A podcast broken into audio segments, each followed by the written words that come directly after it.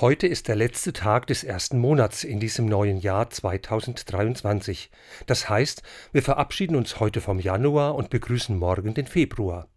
Für mich gehört zur Kunst die Zeit zu ehren, das bewusste Umblättern meiner vielen Wochen- und Monatskalender in meiner Wohnung.